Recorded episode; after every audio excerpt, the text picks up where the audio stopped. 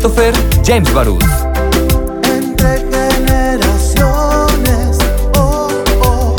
Muy buenos días, con el gusto de saludarles.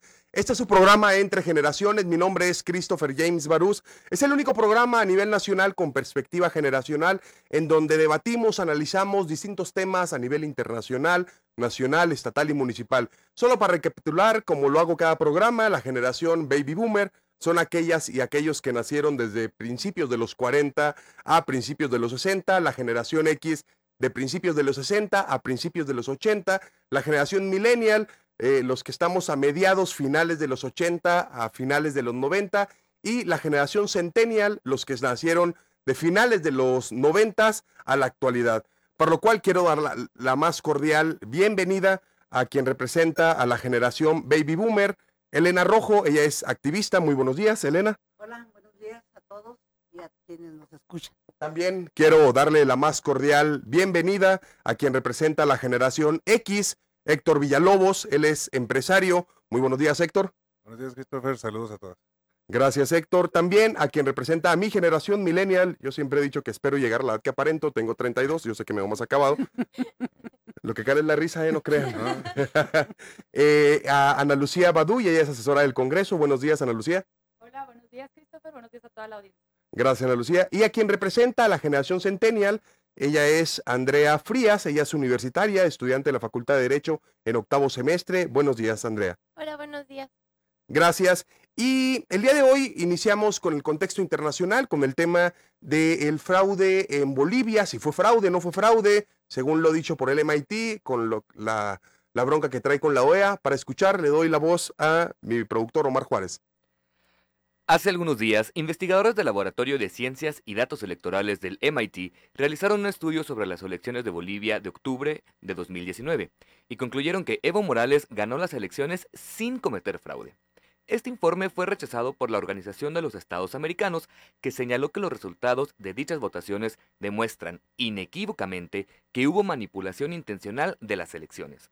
Recordemos que este proceso electoral y el supuesto fraude terminaron en la destitución de Evo Morales, su salida de Bolivia y su temporal asilo político en México.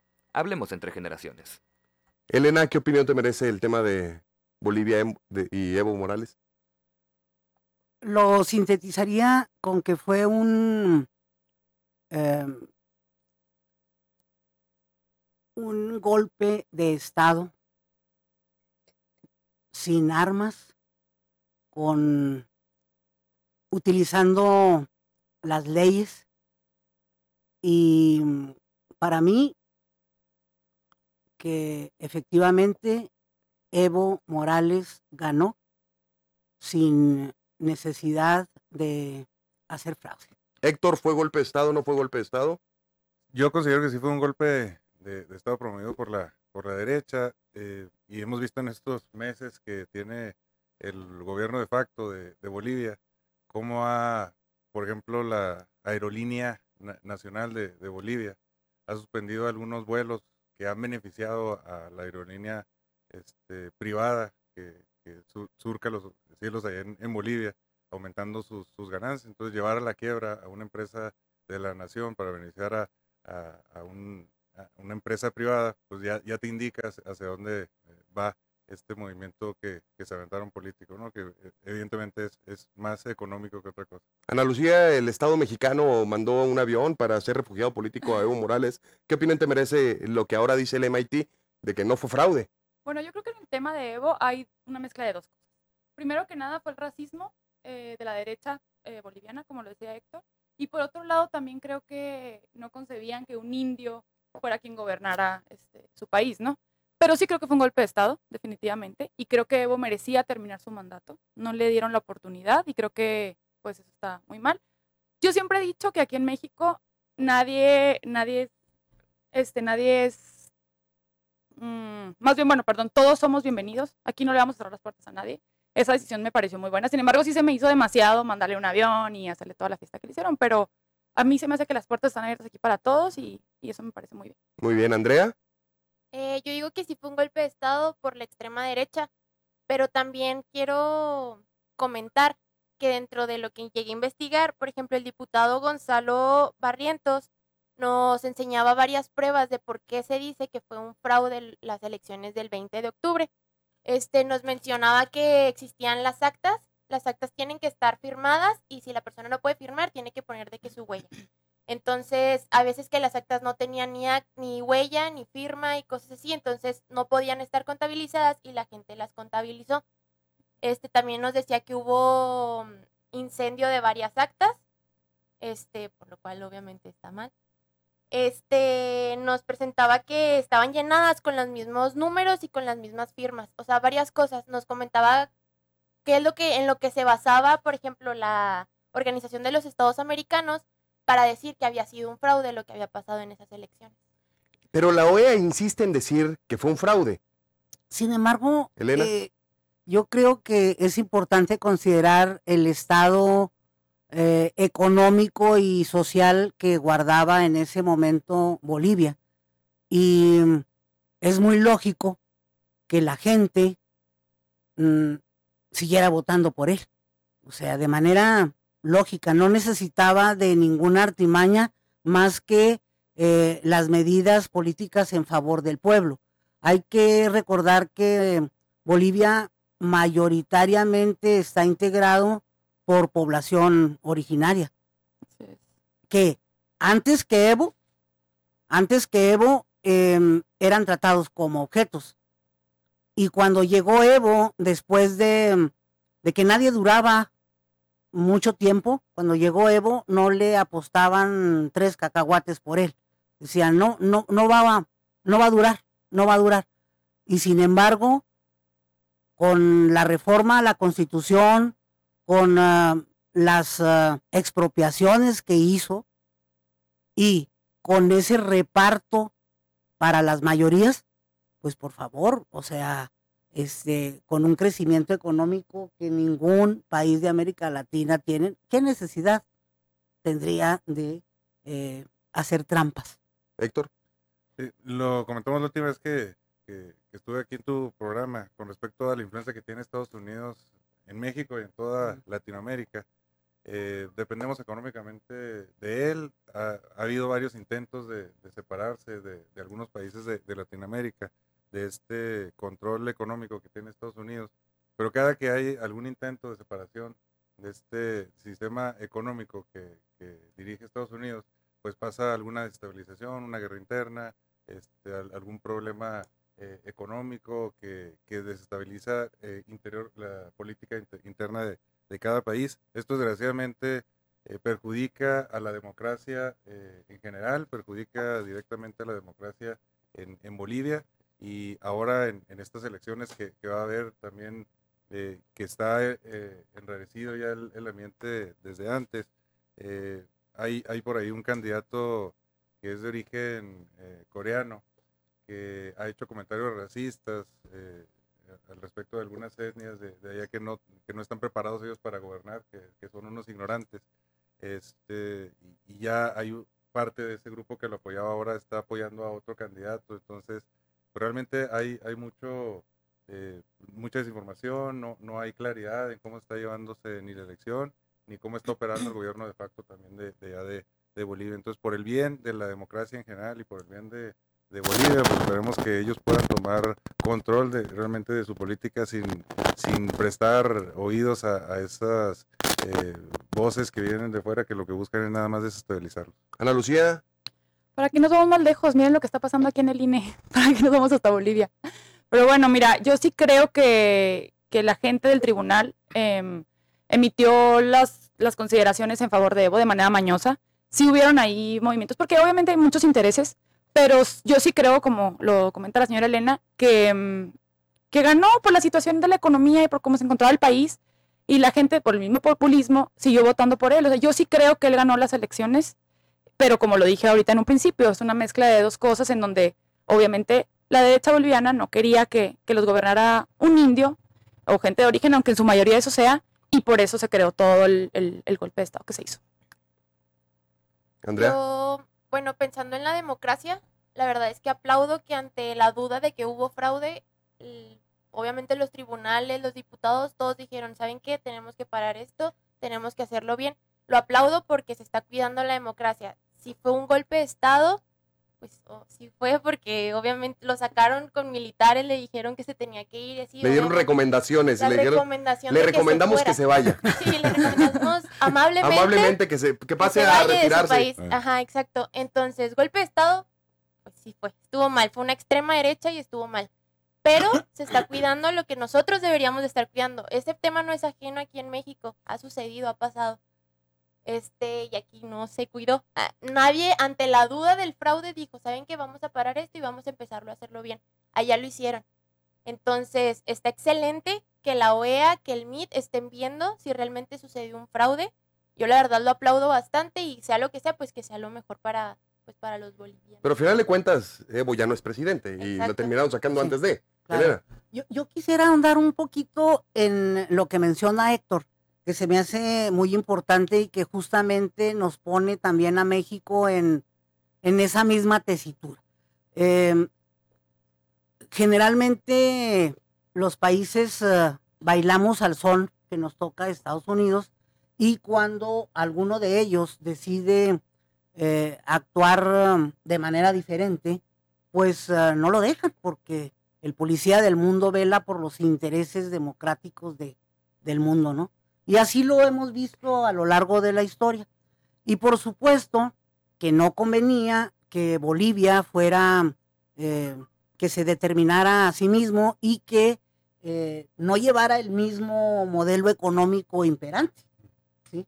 O sea, por supuesto que no convenía y el mismo Evo les demuestra que, que los indios sí saben gobernarse, que los indios simplemente tienen una forma de ver diferente el mundo, diferente del occidental. Y creo que con Evo quedó demostrado que sí saben demostrar, sí saben gobernar, pero al salirse tantito de, del baile de todos, pues ah, había que poner orden. Muy bien, como última reflexión, Héctor, de manera breve, antes Bueno, de ir a corte. Nada más sí destacar el, el buen uso de la política externa del gobierno mexicano, que realmente hizo honor a la tradición que, que tenemos de, de diplomacia, que se llevó muy bien en tiempos priistas con todos los, los errores que conocemos. Ahora también hay muchos errores en otras áreas, pero específicamente en eso yo creo que se condució eh, muy bien. Ana Lucía. Pues me parece excelente que la MIT haya, haya dicho que fue una elección eh, sin fraude, porque pues ante todo debe existir la democracia. Entonces, lo que la gente quiera, eso es lo que se debe gobernar. Andrea. Sí, como lo dije, la democracia debe ser lo que tenemos que cuidar y es lo que se está haciendo. Muy bien, continuamos entre generaciones para hablar del censo en el INEGI.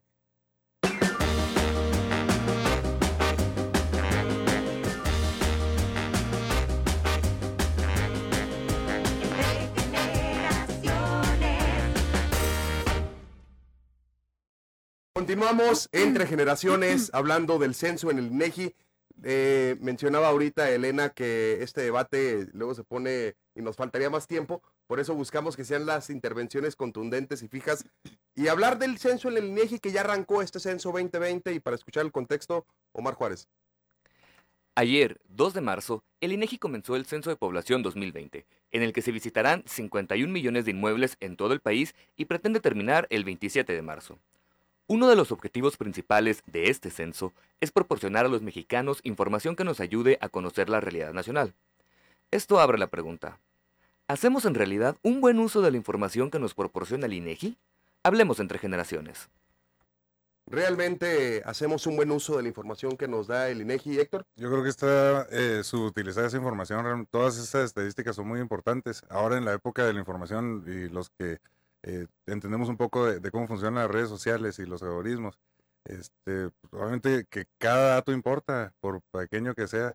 El, el censo del INEGI realmente nos da eh, información muy importante de, de varias áreas, desde la económica, la social, la, la política, la religiosa que cualquier persona que se quiera dedicar a la política debe de, conocer, porque si no estás enterado de lo que pasa con la gente, obviamente en un país tan extenso como el nuestro, en un estado tan, tan complicado para llegar a todos los, las- los lugares como el nuestro, pues están las estadísticas que nos indican, ¿sabes qué? En tal pueblito, en tal lugar hay tales personas con estas características que necesitan tu ayuda, ¿cómo le vas a hacer para llegar? Así es. Andrea. Pues, ay, el INEGI. La verdad es que yo no he utilizado los datos, siento que es muy importante y también deberíamos como población empezar a checarlos más, o sea, ver qué es lo que nos está dando el INEGI, porque porque se gasta muchísimo dinero en hacer esos censos, muchísimo, en personas, en ir a checar las casas, todo. Entonces siento que podemos darle más uso a la información, pero realmente no es una información que todos utilicemos. Datos, para no decir otros datos, Ana Lucía. Yo creo que hay demasiada información. Justo eso, ¿no? Hay demasiada información que no sabemos ya ni en cuál creer.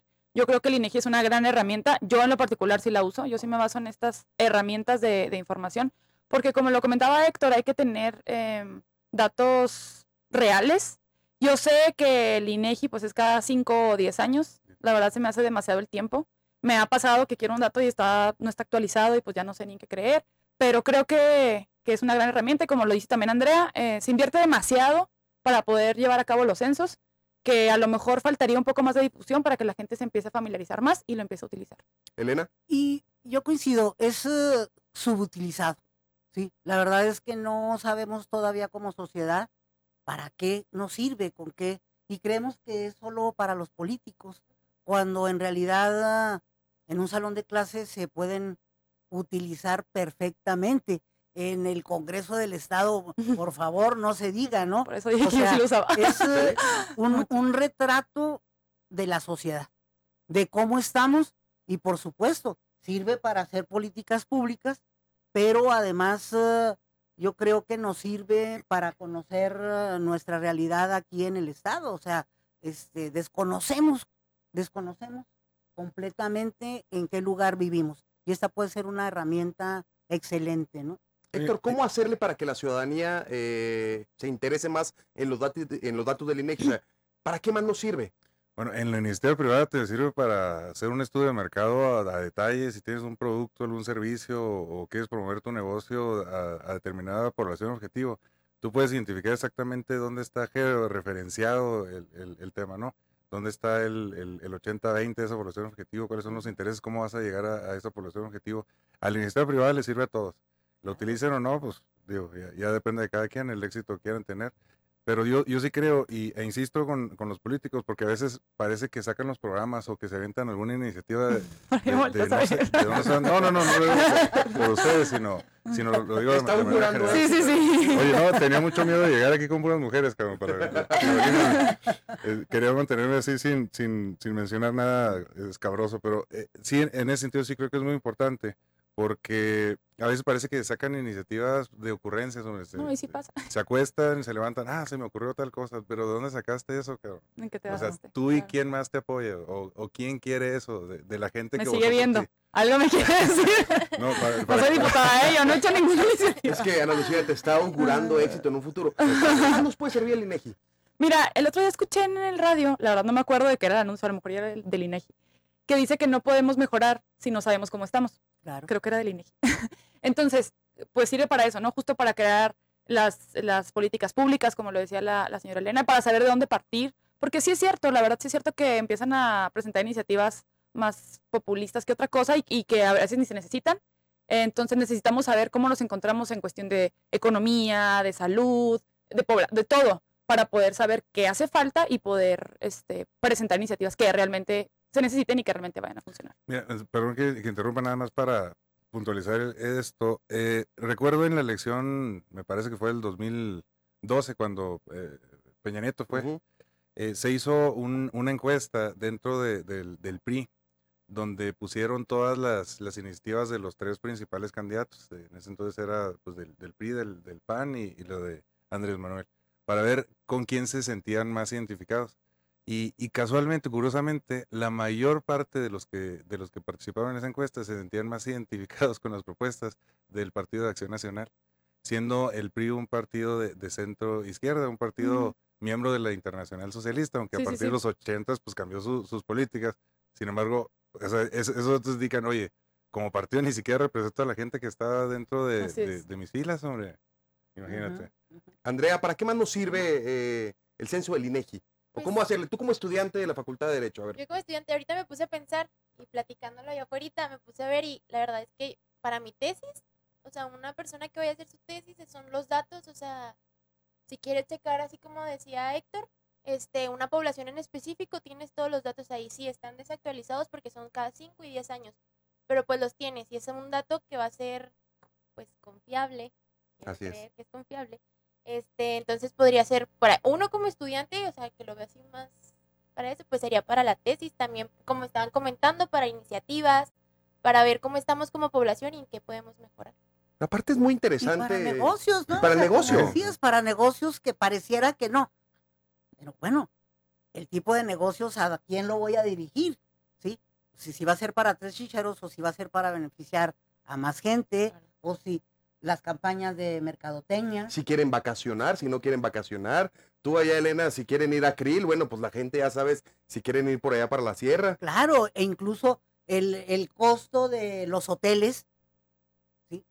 Que, que podría ¿En qué ser muy arbitrario, pues nada, o sea, bueno, ¿a quién quiero que venga, no?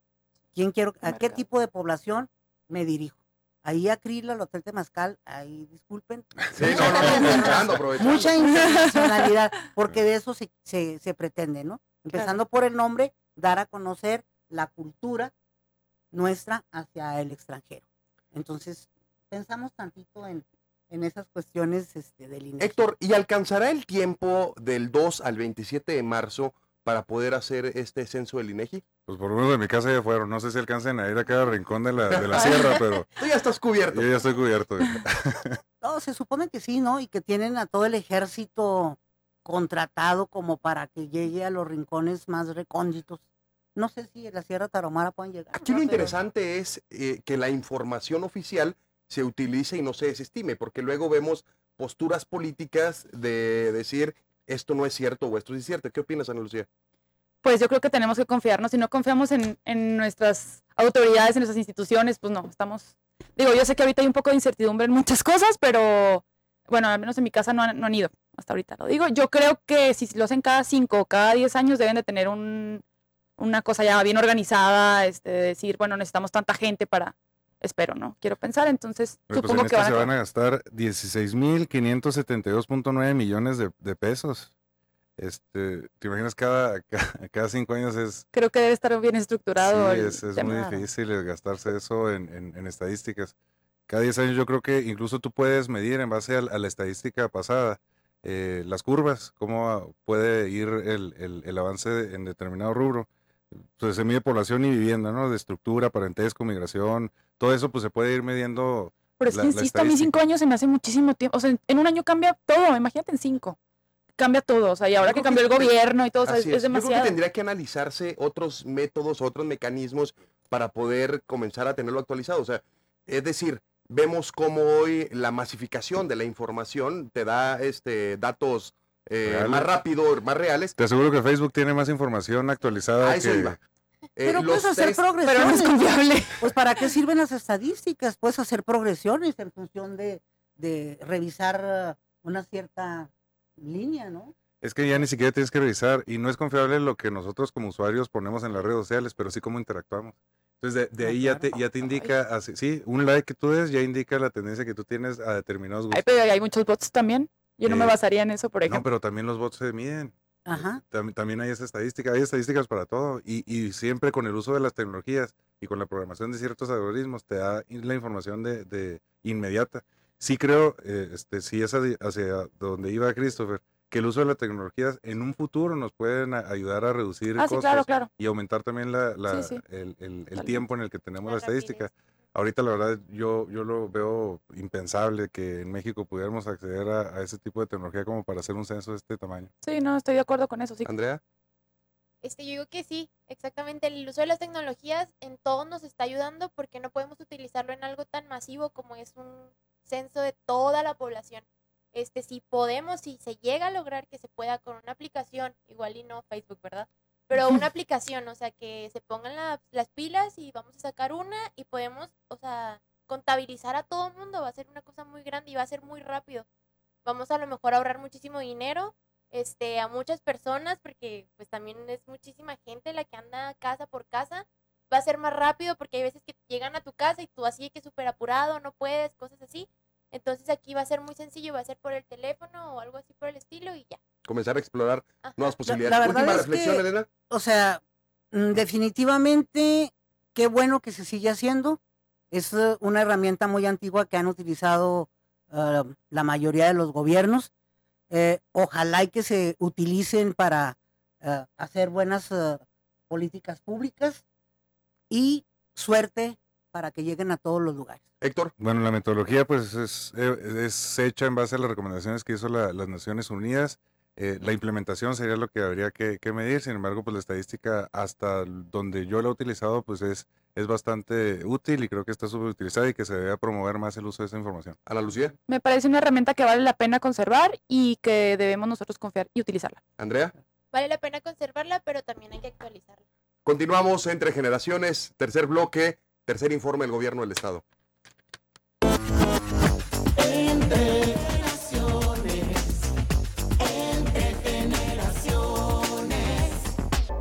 Continuamos entre generaciones y en este bloque hablar sobre el tercer informe del gobierno del estado de Chihuahua. Se entregó ante el Congreso el pasado domingo, antier, y el día de ayer un evento concurrido con personajes políticos a nivel nacional y a nivel estatal, presidentes municipales, se dio el informe de gobierno. ¿Qué opinión le merece, Elena? Ah, me parece un gran desperdicio de la oportunidad que el pueblo le dio a Corral. Eh, hasta ahorita tengo entendido que entregó dos tomos, eh, dos ladrillazos, pero seguramente que tenía muchas fotos. Nada más. Héctor, Mira, en general, este tipo de eventos pues han hechos para que le aplaudan al, al funcionario. Eso pues, se hizo en, en tiempos eh, priistas donde era un único partido y donde todo el mundo le aplaudía al, al funcionario. Yo veo este tipo de eventos innecesarios. Este, sí, sí, el que se entrega al, Congreso es el que hay que revisar. La mayoría de los recursos pues, vienen federales, o sea, también hacer caravana con sombrero ajeno pues no es necesario de lo importante y por lo que la gente votó, eh, no todo se ha cumplido. Se ha avanzado en, en- en algunas partes, pero en general, pues a mí la verdad no, no se me hizo un evento tan trascendente como para hablar días de esto, ¿no? Ana Lucía. Híjole, voy a discrepar. A mí sí se me hace que han habido avances. Yo estuve presente ayer en el informe y creo que, bueno, primero por mandato constitucional tiene que hacerse el evento, primero que nada. Y segundo, también creo que es una manera de informar a la gente, porque hace cinco minutos estamos hablando de que tenemos datos y que tenemos información y que no sabemos a quién creerle y a quién no. Yo creo que sí tiene que haber este tipo de eventos para que la gente sepa. Y claro que se transmitió en vivo en muchísimas redes sociales y creo que hoy en día la gente sabe. Yo sé que mucha gente no está contenta con el gobierno de Corral. Sé que hay temas que no se han, que no se han avanzado, pero espérense, todavía no se acaba. Y a lo mejor no lo, no lo logra, pero también creo que no depende todo de una sola persona. Es un sistema, somos todos, le dejaron el Estado hecho garras. Mira, ese, ese tema, o sea, son tres años, es el mismo discurso. Sí, ¿hasta Entonces, cuándo van a e- es, es decir bueno, es, es bueno mencionarlo. Sí, se hizo las, se hicieron las cosas mal, pero ahora te toca a ti y qué es lo que estás haciendo. Sí, pero no puede llegar Ahora, de un día para pasó- otro. No, no, porque no tiene experiencia en, en el servicio público. Él, él era legislador. Así Y, y muy, muy, o sea, la gran parte de los funcionarios de confianza de él no tienen experiencia de servicio público. El primer año fue malísimo en cuestión de gestión de recursos. Pues ahorita en economía vamos avanzando más que todo el país. Sí, va, va avanzando muy bien en las estadísticas que nos presentan. A- Ujú. Habría que ver y, eh, un comparativo de las Yo creo que se estadísticas. ve, yo, yo sí he recorrido el país y he visto la diferencia y he comparado y yo creo que Chihuahua es de los estados, Siempre que ha sido, sie- que siempre Chihuahua está bien. O sea, no, pod- no es- podría estar mal. Me explico, si Ah, hubiera podría corrupción, si estuviera robándose el dinero, Ojalá y no. podría, podría, Ojalá y no. no, o sea, digo, si no estuviera haciendo nada, Y qué bueno, pues que, iríamos qué para bueno que Chihuahua esté bien. No le deseamos mal al gobernador, no le deseamos mal al gobierno de- del no, estado. pues no, porque nos va mal a todos. Yo creo Pero que sí vamos a que- o sea, señalar y- que hay un momento Andrea. en el que hay que dejar de echar culpas y hay que ponerse a trabajar. Ya se pasó el tiempo de andar echando culpas que el gobierno anterior es ok, sí, pero ya estás en la silla, ya eres gobernador, ¿qué estás haciendo? Ya ¿Vieron el informe ayer? ¿Lo leyeron? Ahí Lo está lo que está haciendo. Lo planteó en Sí, sí, sí. cinco ejes, y si me lo permiten, de- para ponerlo sobre la mesa. El eje uno fue desarrollo humal- eh, humano y social. El eje dos fue economía, innovación, desarrollo sustentable y equilibrio regional. El eje tres fue infraestructura, desarrollo urbano y medio ambiente. El eje cuatro fue justicia y seguridad. El eje cinco fue gobierno responsable. Y una mención especial se mereció el tema de salud, la no adhesión al INSABI. Eh, estos fueron algunos de los ejes en donde se dio un balance de cómo vamos hasta ahora. Elena. Mira, yo insisto en que mm, la gran oportunidad ha sido desperdiciada. Por supuesto, o sea, hay dinámicas que tienen que seguir y, y continúan. Que no necesariamente Sin embargo, bien, ¿no? las, pues sí, o sea, eh, como país de estado del norte, por supuesto que somos de los desarrollados en este país. O sea, sí, eh, nuestra gente, todo lo que quieras. Sin embargo, creo que se han cometido grandes errores. Yo quisiera que me digas en infraestructura. Ana En Lucía, infraestructura, ¿qué se ha hecho? Es que infraestructura es lo que más les importa, les voy a decir por qué. Porque los gobiernos anteriores, obviamente, en infraestructura íbamos bien, porque en infraestructura es a donde más se va la corrupción. Pusieron la primer piedra en muchos hospitales, en muchos temas que dijeron que en infraestructura íbamos bien y no hicieron nada. En infraestructura sí está haciendo, de hecho, invirtió 500, si no me equivoco, más de 590 mil millones en rehabilitación de hospitales en el tema de salud. Rehabilitación y creación de hospitales en, Juárez. El tema, por ejemplo, de- del hospital infantil en el tema de mm, cardiología. Aquí se están operando a los niños con, con el problema de, del, corazón. Entonces, sí se ha invertido también en las, carreteras. Sí, no tanto a lo mejor como antes, eso es cierto. Porque antes, antes obviamente, vea cómo están las carreteras y cómo está todo, porque obviamente ahí era donde se iba todo el recurso que destinaban y que estaba carísimo y que según ellos Pero destinaban para... Ahí está, fíjate, fíjate, te- hay una contradicción, dices, no se está invirtiendo como antes, pero antes la verdad es que no, no lo invertían. La verdad es Exactamente. que quedaba, sí, pero no, si uno recorre el estado por carretera, la verdad es que hay grandes deficiencias. Bueno, también eso el tema de las carreteras es federal, ¿verdad? Hay, No, hay estatales para- sí. y varias, o sea, Sí, tampoco nos podemos usar nomás en las carreteras. No, creo que no, pero es un ejemplo de cómo este eh, en ese tipo de cosas no se le ha dado muchísimo. Ah, o sea, de manera objetiva. Y no, no te calientes, hombre. No, Sí, no, no, no, no, no, no, Estoy contra la corriente aquí. Y la otra cuestión, Eh. consulten al, al ciudadano de a pie. Nada Bueno, más. eso, es una No, estrategia más que política que le están... No, no, no, no, Yo- no que le están, bueno, o sea, Yo hablo en mi experiencia, en los datos que yo me baso, en lo que yo leo todos los días, porque es mi sí, se trabajo. entregaron Me dedico a eso. Este, entonces yo Se creo que estoy bastante bien documentada. Le digo, yo estuve ayer en el informe, yo lo escuché y yo lo veo. Hablando en mi experiencia, a mí se me hace que ha sido un buen gobierno, sobre todo en el tema de corrupción y de transparencia. Híjole, Eso pienso yo. no, no, Héctor. excelente. Bueno, eso no lo, no, no lo voy a comentar, digo, porque es algo que, que se va a medir cuando, cuando él se vaya y se va a medir muy bien porque como mides, te miden. Si- sin embargo, eh, a, a mí lo del INSABI se me hizo bien, fíjate. Se me hizo bien en el sentido de, de que lo que quiere el gobierno federal es pues agarrar todo el, el servicio de, de salud, pero que se quede el gobierno del Estado con ciertas responsabilidades y entrada en un gobierno que tiene tres años, que tiene dos por terminar, hacer esa transición sin que le afecten las finanzas sí puede ser perjuici- perjudicial. Habría que medir qué, tan conveniente es pelearte con, con el presidente de, la República con dos años que tiene que, terminar. Quizá la- las formas, como, como se ha conducido, eh, que él es muy mediático, maneja muy bien la palabra y conoce todo este movimiento, este, quizá lo sé por eso, pero no lo sé. eh, vamos a ver. Eh, hay algo que él, que él comentó que dice, vengo a informar eh, de un tiempo de cosecha, de un tercer año en el que ya recogimos los frutos de los sembrados en muchos ámbitos, tiempo de consolidación y crecimiento, en un trabajo que a veces ha sido extenuante, pero que nos llena de satisfacción. Es tiempo de cosecha. Entonces ya no se vale decir de que el gobierno anterior, de que esto, no. O sea, ya estuviste sembrando, que tres años sembraste de cinco, está bien. Ya hay que, hay que cosechar. Entonces de aquí a un futuro, en lugar de callarnos de, de las cosas que se hicieron o no se hicieron, vamos a estar señalando más que nunca, ¿eh? Porque ya es tiempo de perfecto, cosecha. ¿no? Yo también soy de las que más señalo y si no me gusta algo, hay coincidencias y hay cosas que no me han gustado y por supuesto que las he dicho. Pero en general a mí se me hace que un buen gobierno, ha recuperado un poco de lo que se perdió, al menos un poco también de la confianza de la gente, porque ayer no sé si escucharon, dijo que somos el, el estado que más recauda. En materia de fiscalización somos el número uno. ¿Por qué? Porque la gente confía, porque la gente sabe que su dinero no va a ser robado, que su dinero no se va a ir a, a las nóminas de unos cuantos o a los privilegios de unos cuantos. Eso a mí Yo- se me hace que debe de replicarse en todo el país. Se me hace un gran mensaje el tema de la corrupción. Bueno, go- gobierno recauda... Andrea, Hola. no Andrea.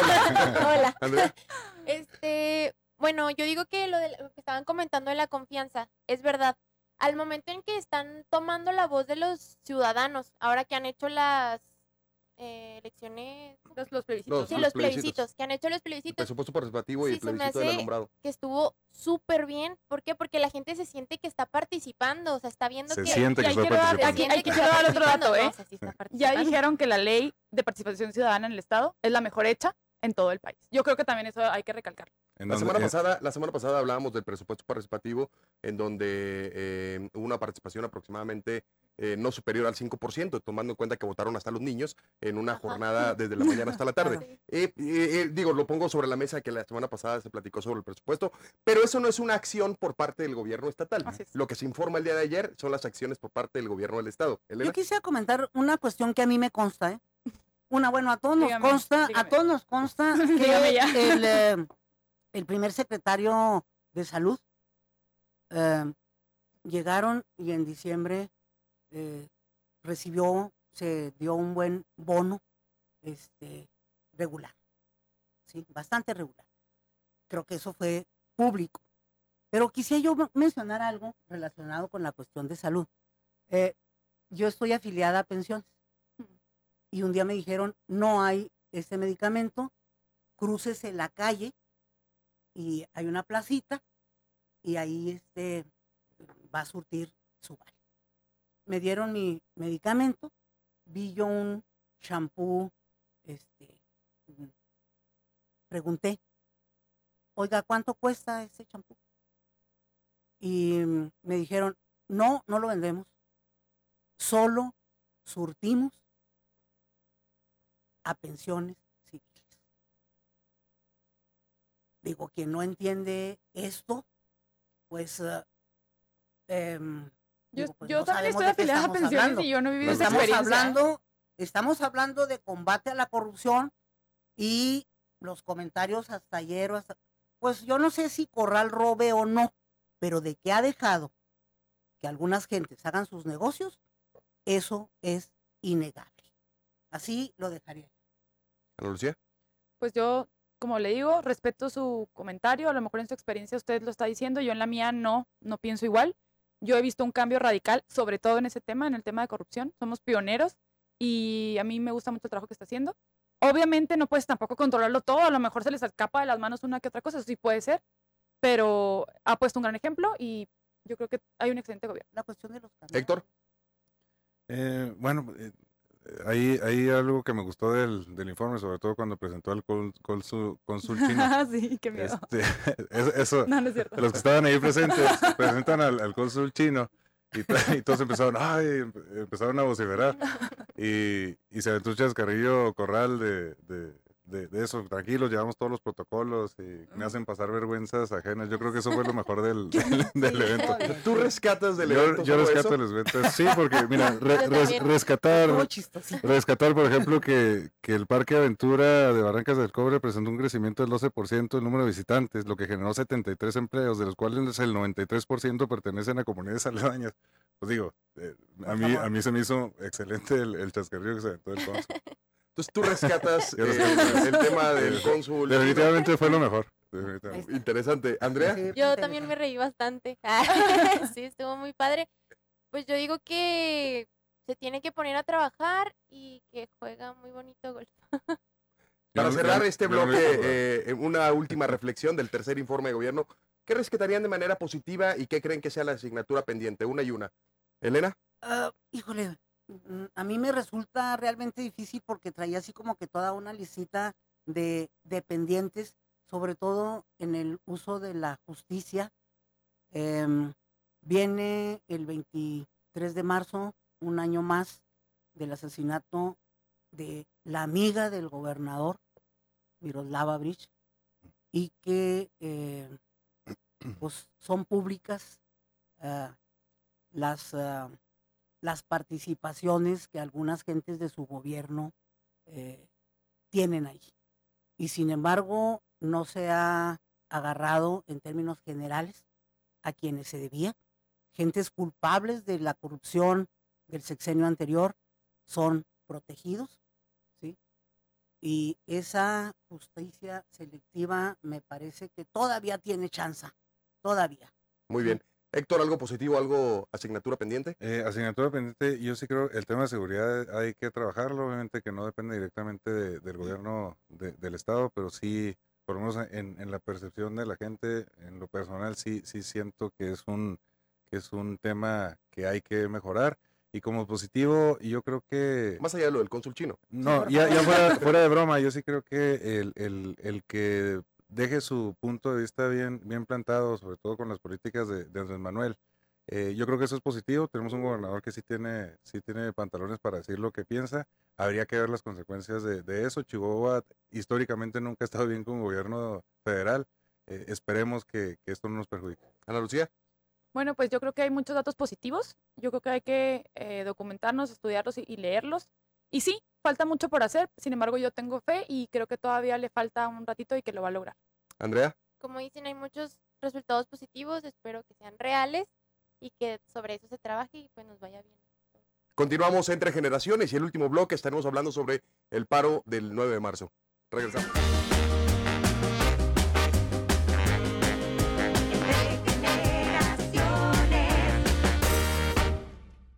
Continuamos entre generaciones.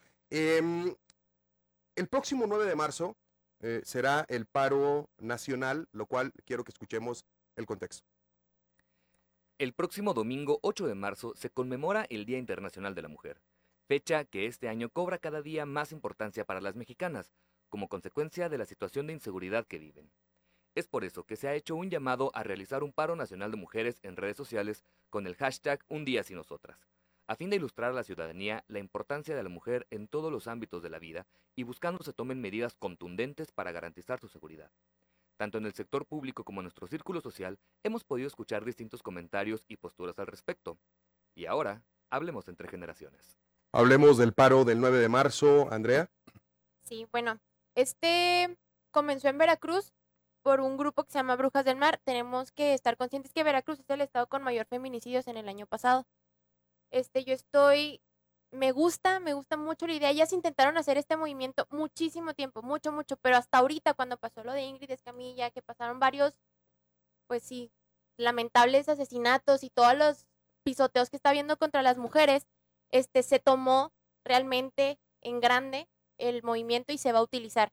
Este, yo digo que se está tomando de que la posición de los hombres, la posición de las mujeres, que pueden hacer los hombres, que pueden hacer las mujeres. Este es un movimiento de mujeres.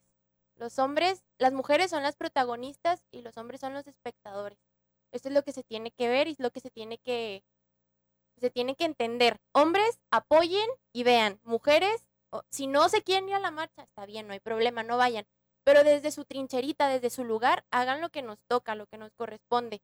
Esto es un movimiento, esto es un movimiento que generaciones atrás no habían, mis tías no lo tuvieron la oportunidad, mi abuela no tuvo la oportunidad. Nosotros la tenemos, tenemos la oportunidad de cambiar, de cambiar mentalidades, de empezar a hablar. Miren dónde estamos, estamos hablando de esto, antes esto no se hablaba. Entonces yo digo que tomemos esta oportunidad y lo hagamos y cada quien desde su pedacito. Ana Lucía eh, mencionaba la secretaria de la Función Pública a nivel federal que vayamos a ocupar los espacios que se han ganado para no estar tentadas a, coci- a cocinar eh, en la casa. Eh, ¿Cuál es tu opinión? Increíble que una mujer piense de esa manera. No, yo estoy de acuerdo precisamente por eso, porque aquí es donde se van a dar cuenta cuánto nos necesitan, este, cuánto aportamos al país, cuánto, pues, cuánto nos necesitan, vaya. Entonces yo creo que sí, eh, sí es la manera que tenemos que hacer para que nos valoren, para que nos cuiden y para que todos nos protejan y que se cree la alerta de género que estamos tanto pidiendo desde hace ya mucho tiempo, pues ni modo, hay que, hay que empezar a hacer movimientos y, y este me parece el mejor. Elena, Yo quisiera recordar este, a todas y, y- y- y especialmente a las chicas que tenemos enfrente, esto no acaba de empezar. O sea, la lucha de las mujeres por, por, Por nuestros derechos tiene muchísimos Acaban de empezar a escucharnos, creo, más bien. O sea, de, de verdad. Y quiero reconocer a las, eh, al movimiento de mujeres aquí de Chihuahua, ¿sí? que más o menos en el 75, cuando fue declarado el 8 de marzo como el Día Internacional de la Mujer, eh, yo no le doy importancia al 9. Eso es algo creado de manera ficticia y veamos lo que pasó en Bolivia. ¿sí? Retomemos un poco e- esa parte, ¿sí? Eh, aquí el movimiento de mujeres de Chihuahua tiene larga historia, algunas ya no están, pero voy a dar una frase a propósito de tu comentario de mm, la compañera Marielena Vargas para un 8 de marzo sacó esto. ¡Ey! Hombres. ¡Ey! Mujeres. Si cambiamos, cambiamos el mundo.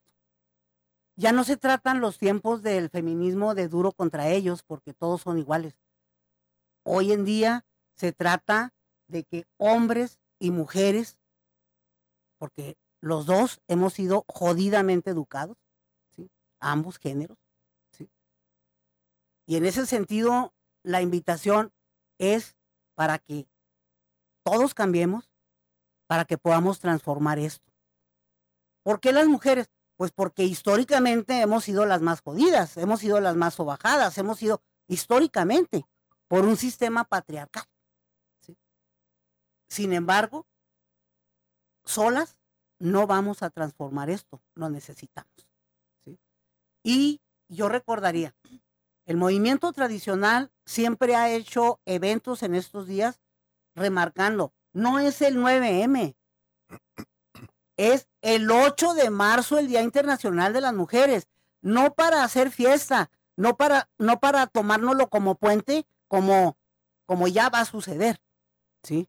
Esto provocado, ¿sí? Y eso por comentarios. Ay, qué bueno. Voy a aprovechar el puente para irme al paso. ¿Sí? No, Ay, la- qué bueno. No nos dieron cuando protestábamos los maestros eh, eh, pidiéndole a gobierno del estado este, los salarios. No nos dieron el día. Qué bueno que ahora sí nos lo dan. Yo me lo voy a tomar para eso. Ojalá, ojalá y esto sirviera realmente para tomar conciencia. Pero la verdad, cuando es introducido con otros fines, habría que ver. Héctor, ¿es inducido el movimiento o se está queriendo capitalizar, 9, ¿eh? llevar agua a su molino respecto a lo que se está promoviendo el 9 de marzo? El 9. Mira, sinceramente es probable que sí. Sin embargo, eh, coincido con que eh, hemos sido jodidamente eh, educados. eh, los que somos acá del, del- del norte, yo vengo de una familia que viene de la sierra. Mi abuelo nació a finales del siglo XVIII. Es el hijo más chico de su casa y yo soy el hijo más chico de, de- de la casa de mi papá, de, los hijos más chicos. Eh, obviamente que crecemos con, con este machismo eh, cultural que tenemos eh, la mayoría de los mexicanos, que las mujeres también tienen ese, ese machismo. claro, sí, Y sí. para, para poder exigir ciertos derechos, a veces hay que ser disruptivo, hay que, hay que eh, romper barreras, hay, hay que, si quieres llegar aquí, pues tienes que pedir esto para que te puedan dar esto. Yo, yo recuerdo a los 14, 15 años que quise ponerme mi primer arete, llegué con mi mamá. Y le dije, oye mamá, este, ¿me dejas ponerme un arete? Y me dijo, no, que estás loco, no te voy a dejar. Y pues me fui y me puse dos. Y llegué y le dije a mi mamá, oye mamá, mire, me puse los dos. Te dije que no te pusieras. Me dijo que no me pusiera uno, por eso me puse dos. Entonces ya de ahí ya no fue un problema. Y yo, obviamente la comparación es, es demasiado burda, pero a mí en lo personal, eh, yo estoy aprendiendo mucho eh, sobre la cultura y cómo debemos nosotros de cambiar incluso nuestros pensamientos, porque sí sobajamos a la, a la mujer, alguna- a- algunos de nosotros sobajamos a la mujer, eh, somos irrespetuosos con, con las mujeres, incluso de nuestras familias, eh, co- eh, somos infieles, somos, o sea, Violentos. somos violentos Ujú. y, y ni siquiera identificamos esa violencia. Es. Las mujeres ni siquiera identifican que están siendo violentadas. Ana Lucía, falta de sororidad eh, lo que se está viviendo con propuesta del 9 de marzo, eh, planteándose que algunos quieren llevar agua a su molino sumándose al paro del 9 de marzo. Pues mira, puede que sí, puede que no, pero yo creo que de aquí hay que tomar lo más positivo, ¿no? Y me parece muy mal que algunas mujeres digan que se quieren ir al paso de puente o que se quieren ir a echar el cafecito con las amigas. Esa no es la intención y pues no entienden, simplemente no entienden el, el punto. No importa si es inducido, como ya lo dije, o sea, simple y sencillamente nosotros hay que entender el punto. Los hombres hay que hacer los que entiendan y hay que darle difusión para que esto se haga siempre. Y cuando digo que esto está empezando, no me refiero a que esté empezando ahorita en el 2020, me refiero a que apenas ahorita nos están empezando a escuchar. Porque ahorita ya nos estamos poniendo nosotras también en este plan de decir, ah, no quieren, ah, pues lo van a hacer a fuerza. Entonces, si tenemos que tomar estas medidas tan drásticas, ¿y por qué el 9? Bueno, pues porque el 8 cae domingo, ¿verdad? El, el chiste es que nos valoren, el chiste es que nos necesiten Y no para cocinar, y no para que le llevemos la agenda a nadie, y no para que nada. Hoy en día la mujer tiene una gran función en, y bueno, tienen cargos públicos en el Congreso del Estado. Hay muchísimas diputadas, me parece que es más del 50% de, de mujeres, que ya está tomando cargos públicos y que hoy en día nos están tomando más en cuenta. Entonces, si necesitamos hacer este tipo de cosas, no importa si es el 10 de abril, el 11 de septiembre, el día que sea, que no estemos, que vean que hacemos falta. Andrea. Este, bueno, a mí me da mucha risa como partidos políticos así, porque todo lo quieren politizar, todo en esta vida, ¿verdad? Me da mucha risa que ya nadie es macho, ya todo el mundo es feminista, ya todo el mundo adora a las mujeres. Y me da mucha risa también que digan, bueno, hablando de un partido, este, que diga, ok, yo te apoyo, estoy súper a favor de tu marcha y todo, nada más no vayas a abortar. No, o sea, todo es todo completo, chavos. O sea, no puedes estar a medias. cuidado. Sí, yo sé, yo sé. Tienes que estar, no puedes estar a medias. ¿Estás o no estás? ¿Apoyas o no apoyas? Con lo que estabas comentando tú ahorita, Héctor, que hay que hablar bien a las mujeres y todo. Sí, al momento en el que dicen, a las mujeres les voy a dar permiso de que falten a trabajar, Sí, es un paro, claro. es de libre albedrío. Si yo no quiero, no voy. No me tienes que dar permiso, no le tienes que dar permiso a nadie. Tu jefe no le tienes que dar permiso a nadie. ¿Sabes? Entonces, sí es necesario. Me- cuando también dicen los hombres, ¿yo cómo los puedo apoyar? Ok, ¿me quieres apoyar? Apóyame no acosándome, apóyame no gritándome, apóyame no molestando a mis amigas, no pasando fotografías. Apoya desde, como dije, desde tu trinchera. Eso es como nos puedes apoyar. Así es como se va a terminar esto. Apóyame. Si tienes un hijo, edúcalo como una persona. Como una persona. Las mujeres somos personas. Y así también tienen que educar a los niños a tratarnos y a respetarnos como lo que somos. ¿Quién me va a contestar las llamadas? ¿Quién me va a pasar las llamadas? Exacto, ¿Quién me va a revisar la agenda? Eh, esas fueron palabras del hoy exdirector del deporte del municipio eh, en unas declaraciones desafortunadas la semana pasada. Pues sí, eh, la verdad. Bueno, yo no las diría desafortunadas porque realmente ¿Lo es como, su exacta dimensión? es, es como el- un retrato de en su justa dimensión, como lo mencionas. Y esa es una forma de pensar. Esa es una forma de pensar de la gran mayoría, ¿sí? No es él, ¿sí? Y, y también es una cuestión de, de derechas y de izquierdas. Y el feminismo, la lucha de los derechos de las mujeres siempre ha sido por mujeres de izquierda, ¿sí? Eso debe de quedar así como muy claro. Eh, por eso digo, cuando lo, se mete la cuestión del 9, claro, no es nuevo, ¿sí? Ya hay antecedentes en otros países donde se han hecho paros y se ha logrado esto que deseamos. Esto que deseamos. Deseamos que ya no exista la violencia, deseamos que ya no desaparezcamos. Anoche me justamente me decía una compañera de Aldama, me decía, estoy muy preocupada por el alto número de muchachas que está desapareciendo Sí. en Aldama. No tenemos estadísticas, no tenemos nada, ¿sí? Pero es escandaloso. Eso fue de Aldama ayer, pero desgraciadamente esto sucede día a día. Y yo quiero mencionar otra cuestión que se me hace muy importante y que quiero aprovechar como reconocimiento a, las mujeres aquí en Ciudad Juárez, en el gobierno de Francisco Barrio, aparecieron las primeras asesinadas en Ciudad Juárez. Y se dieron las primeras protestas. Se hicieron los escándalos más grandes a nivel internacional. Y el mundo, desgraciadamente, nos volteó a ver por esto que está sucediendo. Y hoy, a nivel nacional, no hemos podido parar. En una última sola, en una última palabra, eh, para cerrar el programa, porque este tema da para más, tanto así que la siguiente semana, el próximo lunes, martes y miércoles, toda la semana, lo vamos a hablar eh, eh, sobre estos temas. Excelente. Excelente. el lunes, el día del paro del 9 de marzo, vamos a hablar de nuevas masculinidades y así cada uno de los días de la siguiente semana. Pero como última palabra, ¿qué te merece el paro del 9M, Héctor? Eh, mira, invita a hacer un cambio de, de- de mentalidad, eh, independientemente de, de todo el contexto que hay atrás. Muy bien. Un cambio cultural de raíz.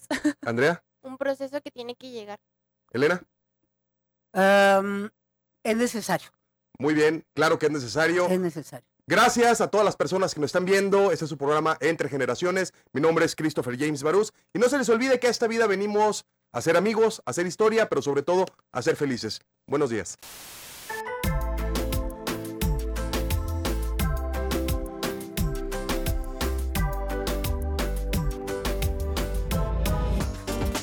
Escúchanos de lunes a miércoles de 9 a 10 de la mañana.